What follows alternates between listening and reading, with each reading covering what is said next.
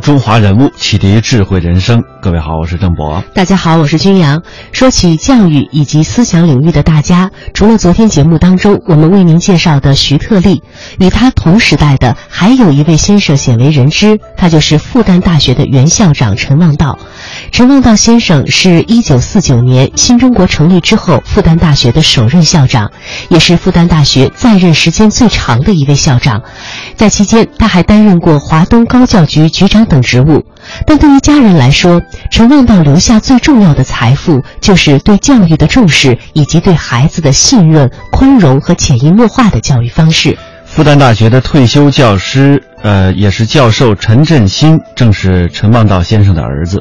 他说啊，陈家是有家训的，然而这个家训呢，也是和教育有关系。为教育事业是万古长青的，这也是陈望道先生经常对家人说的一句话。说这往大了说，是国家的兴盛与否与教育有很大关系；往小了说，每个家庭对孩子的教育也会影响民族大业。陈振新说：“记得当年父亲去世前交代了最后两件事，一件事是希望上海市领导将复旦师生的郊区户口转为城市户口，让师生能够安心的学习研究；另外一件就是反复交代我们一定要把孩子教育好。”陈望道先生是语言学家，但是陈振新当年考大学的时候呢，选择了理科，因为父亲当时经常在家里谈论科教兴国，所以一心想成为科学家。陈振新说：“其实我的名字也是父亲特意给改的，原来的名字呢叫陈振新。在新中国成立之后，父亲说希望我们这一代人能够振兴新中国，所以呢特意改了这个新中国的新，改名为振兴。”接下来，我们先来通过一个短片了解一下陈望道先生。他是把《共产党宣言》全本翻译成中文的第一人，他是新中国成立后复旦大学的首任校长，他曾为中国的现代语言发展殚精竭虑。他是农民的儿子，寡言少语。有人说他在复旦大学当校长时，复旦和他的性格一样平淡无奇。也有人说，他为复旦带来的是多少年之后才感受到的深厚。在他去世很多年以后，复旦人怀念他，为他塑了一座像。这座雕像立在校园不为人注目的地方，仿佛是以他惯有的方式沉静地注视着他为之服务了近半个世纪的校园。雕像是传神的，一如他生前的平淡无奇、寡言少语。然而，当我们走近他时，发现他不仅仅是早期中国共产党的创始人，他的学术活动同样也刻在中华民族图存图强的百年历史上。要说陈望道先生对于教育独特的理解，我们还要把时间回溯到一九四四年。当时复旦大学在重庆招生，湖南的一名青年报考了新闻系，可是他的数学成绩呢考了零分，但是两篇作文都考了一百分。作文考一百分，这在复旦大学的历史上从从来没有过的事情。可是按照规定的话呢，主科只有一门得了零分，那就不能被录取。但是时任复旦大学新闻系主任的陈望道认为，一个投考新闻系的学生，这支笔是非常重要的。这支笔这么棒，应该破格录取。经过他的力争，复旦大学最终还是录取了这名叫张啸虎的学生。而后来，张啸虎也没有辜负陈望道的希望，成为了一名优秀的新闻工作者。在新中国成立之后，陈望道成为复旦大学的校长，为这所名校的成长和发展做出了不可磨灭的贡献。人物穿越时空，人生启迪智慧，人文润泽心灵。人性彰显力量。香港之声，中华人物，为你细数那些被历史记住的名字。在浙江义乌的一个小山村，每天夜里都有一个年轻人在忘情地工作着，他的笔端流泻出这样的字句：“有一个怪物在欧洲徘徊着。”母亲送来热乎乎的粽子，他下意识地将墨汁当做了红糖，吃得满嘴是墨，还回答母亲：“甜，甜。”这个年轻人就是陈望道，他翻译的书名叫《共产党宣言》。屋子里只有一块铺板、两条长凳，既当书桌又当床。一盏油灯伴着他送走了无数的寒夜。据记载，陈望道的《共产党宣言》译稿完成的确切时间是在一九二零年四月的下旬。这个中文全译本的问世，无疑就是将一把钥匙交到了中国先进的求索者手上，开启了中国历史翻天覆地的变化。在今天中国人的眼中，《共产党宣言》几乎是马克思主义的同义语。一个农民的儿子是怎么接触到《共产党宣言》的呢？他是怎么承担起了翻译《共产党宣言》的任务呢？陈望道，一八九一年出生在浙江义乌一个农民家庭，原名陈参一，什么时候改名望道，历史没有记载。我们只知道他在日本留学期间仍然使用原名。一九一五年，陈望道留学日本。当时中国的先进知识分子向西方学习，很多是通过日本中转的，也就是说，在日本学习西方的科学和思想。他想寻找一个对国家的富强、救国最有效的事业，同时呢，要寻找一个怎么样更加适合对自己来做的一个专业。他曾认为法科是万能的，他也在日本中央大学取得了法学学士学位，但是。陈望道的老母亲对他说：“听说学法律就要去做官，去杀人。儿啊，你别去杀人，你是同我一样不会看杀人的。”陈望道法科的人生还没有开始，却找到了另外一条大道。他就觉得文科好，文科可以使得人们是互相平等的、互相关爱的、互相关心的。这样，他在学法科的同时，也研究起语言来稻田大学是日本修辞学的重镇，更重要的是，他发现，在近代世界上，各国的变法维新总是伴随着语言的革新。语言对一个民族的解放有无比重要的意义。他又感觉到，要启发人民思想的解放呢，语言文字很重要。所以在这个过程当中，他就逐渐的又形成了一个以中国语文为中心的。社会科学的这样一个专业思想，也是在早稻田，陈望道接受了马克思主义。当时，和尚照正在早稻田兼职，他是日本著名的马克思主义者，而且推崇孔子的“朝闻道，夕死可矣”，被称为日本的求道者。陈望道深受他的影响，还是在这期间，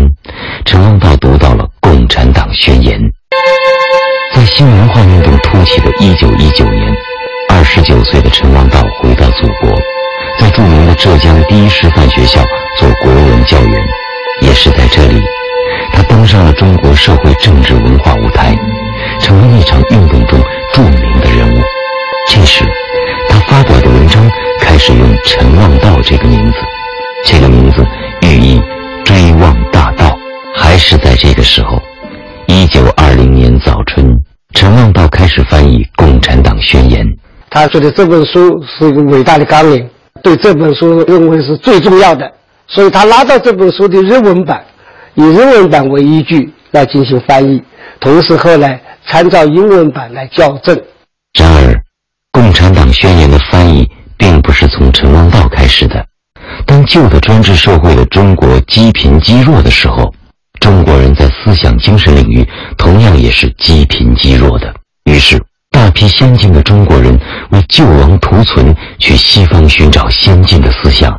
仅翻译过《共产党宣言》的，就有孙中山、宋教仁、李大钊等，但无一例外，他们都是结义。在陈望道之前，中国人从没有见到这本书的全貌。在那个马克思主义还没有普及的时代，翻译《共产党宣言》。是需要马克思主义的专业知识，需要精深的文字修养、丰沛的感情积淀的。这一次，有着民国才子之称的戴季陶想要翻译《共产党宣言》，但无法全部译出。国民党元老邵力子便举荐了陈望道。一九二零年四月，陈望道完成了《共产党宣言》的翻译，他立即携带译稿来到了上海。八月份。这本《共产党宣言》的全译本由上海社会主义研究社出版，新。青年社发行了。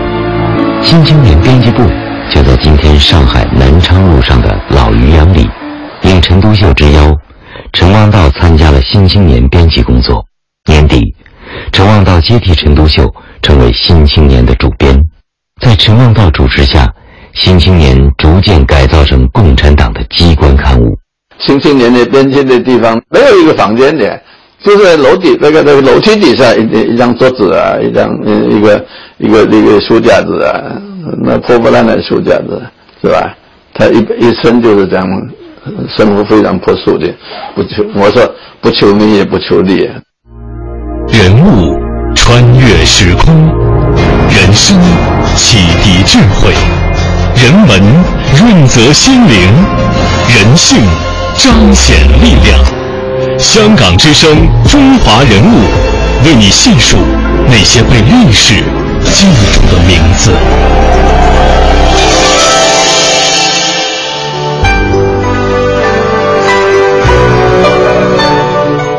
今天，当我们走进这个农民的儿子，我们发现他不仅是早期中国共产党的创始人，他的学术活动同样也刻在了中华民族图存图强的百年史上。编写了被奉之为是中国现代修辞学的奠基之作《修辞学发凡》，他也担任了上海复旦大学新中国成立后的首任校长。陈望道为中国的革命事业、教育事业和语言事业都做出了巨大的贡献。陈望道出生和成长在一个农民的家庭当中，他的父亲虽然识字不多，但是受到了清末维新思想的影响，他相信知识改变命运。憨厚老实的父亲经常对儿女说的一句话便是：“书读在肚里，大水冲不走，火烧烧不掉，强盗抢不走，无论走到哪儿都管用。”于是，在父亲的这种影响之下，陈望道六岁便进入私塾去读书。少时的他勤奋好学，聪颖异常。随着岁月的流逝，年岁的增长，陈望道渐渐不满足于传统私塾教育的方式和内容，他渴求获得新的科学知识。于是，在他十六岁的那一年，他便离开了家乡，来到了义乌县城去学习。然而，这一年的，呃，学习生活未满，陈望道便返回了家乡。原来，陈望道虽然出生在穷乡僻壤的山乡农村，但是却自幼怀着报国之志。从懂事那个时候开始，他就对国家的兴盛和衰亡、民族的前途和命运表现出了深深的关切和忧虑。当时的中国内忧外患，封建王朝腐朽没落。帝国主义列强野蛮入侵，整个中国陷入了半殖民地半封建社会的深渊。和许多的爱国志士一样，在救国图强的道路上，陈望道孜孜以求。从回到家乡兴办村学，到重新回到学堂发奋学习数理化等现代科学知识。从教育救国到实业救国，陈望道积极探求救国的真理。一九一七年，俄国十月革命的炮声震撼了世界，也给一切被压迫的民族，呃，送来了马克思主义。俄国革命胜利的喜讯迅速地传到了日本，立刻在当地产生了巨大的影响，在中国留日的学生当中也引起了强烈的反响。在以后的几十年的岁月当中，陈望道没有成为一个职业的革命者。当陈望道带着刚刚翻译好的《共产党宣言》来到上海的时候，他的身份当时是复旦大学的一位老师。后来他当教授、当系主任，在复旦大学校长的位子上走过了他生命的最后二十五年。他在这里完成了他的大著《修辞学发凡》，仅凭这一点就已经奠定了他在中国现代学术史上的特殊的地位。或许今天的人们很难从陈望道后来的学术道路联想出这是一个曾经手持开启中国共产主义大门钥匙的人，但是后人的研究证明，这二者是统一的。作为中国共产主义的先驱、马克思主义的传播者，与后来一生坚守中国语文研究的陈望道，统一在追求民族解放的人生道路上。可以说，陈望道构筑起了现代汉语的一座大厦。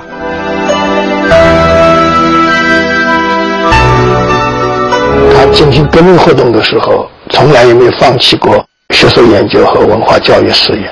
而他从事文化教育事业和学术工作的时候，从来也没有忘记面向社会、改革社会的使命。陈望道对语言文字重要性的认识，影响了许多人。著名的语言学家周有光是现在流行的汉语拼音方案的主要创制人之一。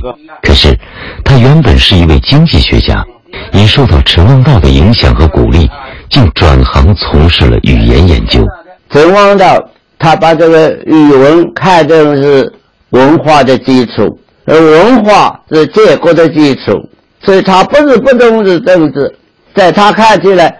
我在文化上面花功夫呢，就是政治政治。一九二零年，翻译完《共产党宣言》的同时，陈望道发表了多篇语言学论文，如“的”字的分化、“可”字的综合等等。他对指示代词“这里”“那里”的研究，对标点符号用法的研究，陈望道几乎是一个字一个字的研究它的词性和用法用途，以及。他直接影响了现代汉语的模样。今天熟练地运用汉语写作的人，很难会有机会想到，当年就是这样一个字一个字的研究，这样一砖一瓦地垒起了现代汉语的大厦。当文言文转化为白话文的时候，很多人捶胸顿足，因为几千年的文脉被割断了。另一方面，刚刚诞生的白话文历史短暂，带着自身的不足和缺陷，毕竟不能与千锤百炼的文言文相提并论。到一九二五年以后，除了保守派的鄙弃和攻击外，新文化运动阵营内部开始对白话文产生了普遍的反省。一九三四年六月，南京有人著文鼓吹文言复兴，五四运动中出战告捷的白话文受到挑战。陈望道邀集胡玉芝、叶圣陶、陈子展等十二人，在西藏南路一品香茶室讨论，提出了“大众语”的口号。陈望道说：“大众语就是大众说得出、听得懂、写得顺手、看得明白的语言。”当时的翻译都是生搬硬套欧美语式，一般深受传统文化熏陶的学生们，竟不知如何写文章了。陈望道后来说，许多学生不会写文章，问我文章怎么做。许多翻译文章翻得很生硬，于是逼着我研究修辞。语言学上一般讲，语言是一个民族的标志，哎，语言有极大的民族凝聚力，维持一个语言，让这个语言健康的发展，这是我们一个每一个国民的义务。这样我们的国家才能够存在，我们的民族才能存在，是吧？所以，为我现在就是从这个角度啊，很多搞革命的人都都非常重视语言规范化。一八九八年，第一部汉语语法专著《马氏文通》问世，从此语法学在中国成为一门独立的学科。但这部开山之作因袭了西洋语法。后来，李锦熙在五四期间推广国语运动，对白话文的普及做出了杰出贡献。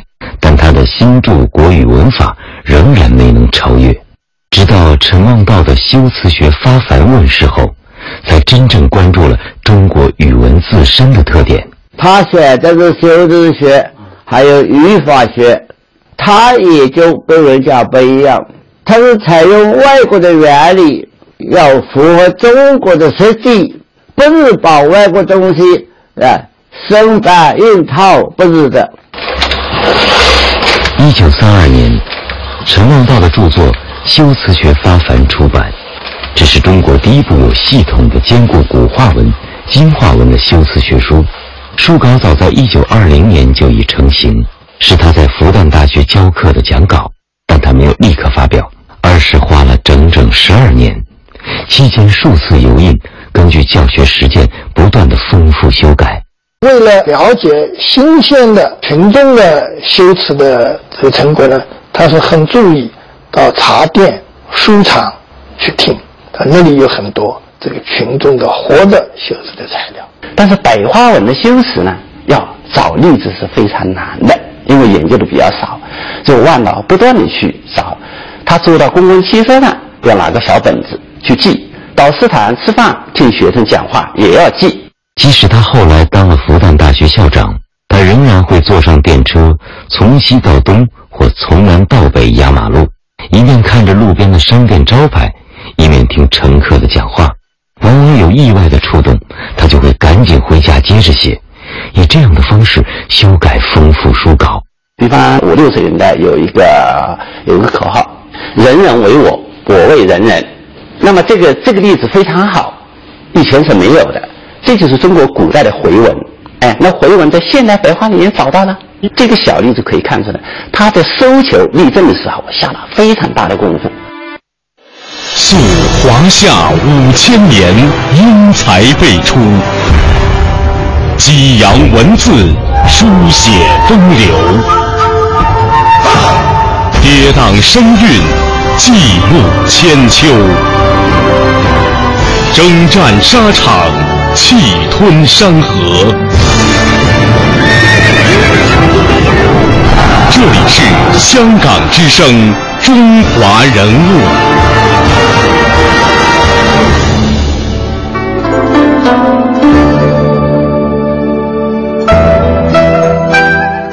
陈望道经常这样讲一句话：说一个人如果要在事业上有所成就，需要七分学者气，三分才子气。学者气长到十分就会变得呆，而才子气长到十分就会浮。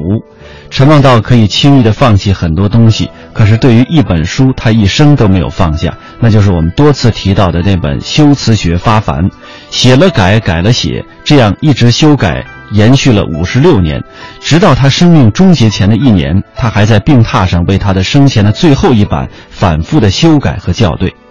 人类渴望语言的优美纯净，自然这也是任何一个民族的追求。一九四二年的冬天，在胶东抗日战场反扫荡的战斗当中，一个战士倒下了。他是北大教育系毕业的苏振民，在他的身边有一个绿色的背包，里面就有着一本《修辞学发凡》，是一九四二年大江书铺出版的第一版的精装本，上面还有几滴烈士的鲜血。当今天我们轻松地读着那些明白易懂的文章的时候，恐怕不会想到，如果我们回到从前，如果我们阅读的仍然是那些没有标点符号的古文，如果没有现代汉语拼音的辅助，我们对于电脑的使用，我们很难想象今天会是什么样子。然而，这一切只是组成了陈望道一生工作的一个部分。从中我们会体会到陈望道和那些前辈的语言学家们的工作对于一个现代化的民族是多么的重要以及了不起。那么究竟是一种什么样的精神让陈望道付出了这种毕生的精力呢？他提倡文字的优美纯净，犹如新鲜的空气，对一个人的身心那样重要。早年的陈望道性格刚烈。被形容为红头火柴，但在翻译完《共产党宣言》之后，他变得寡言少语。事实上，他在很多的学科领域里都有引领性的贡献。还有人更愿意相信，是他关于中国语文的研究，实际上是在为提升汉语的品质而工作。这无疑是负重前行。但陈望道有一点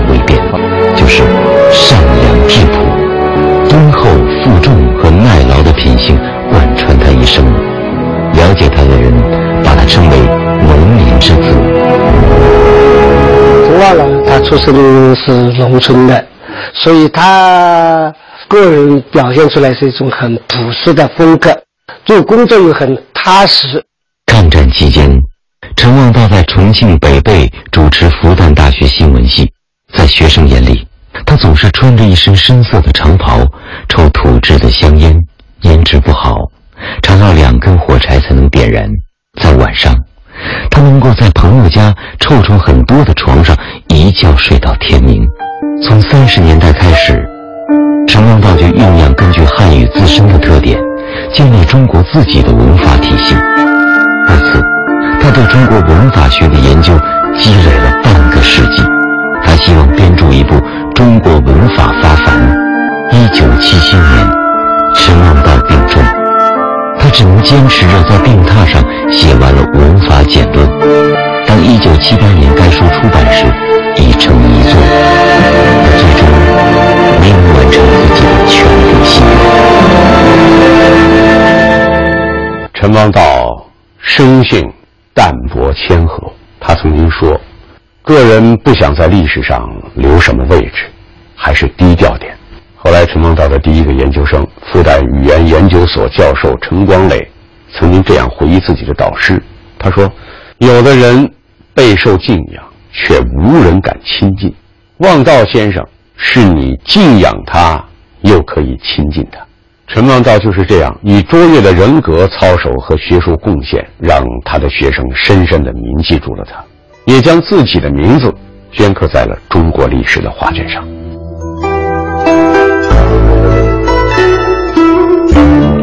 这就是今天中华人物的全部内容。我们带您走进的是著名的语言学家、教育家陈望道。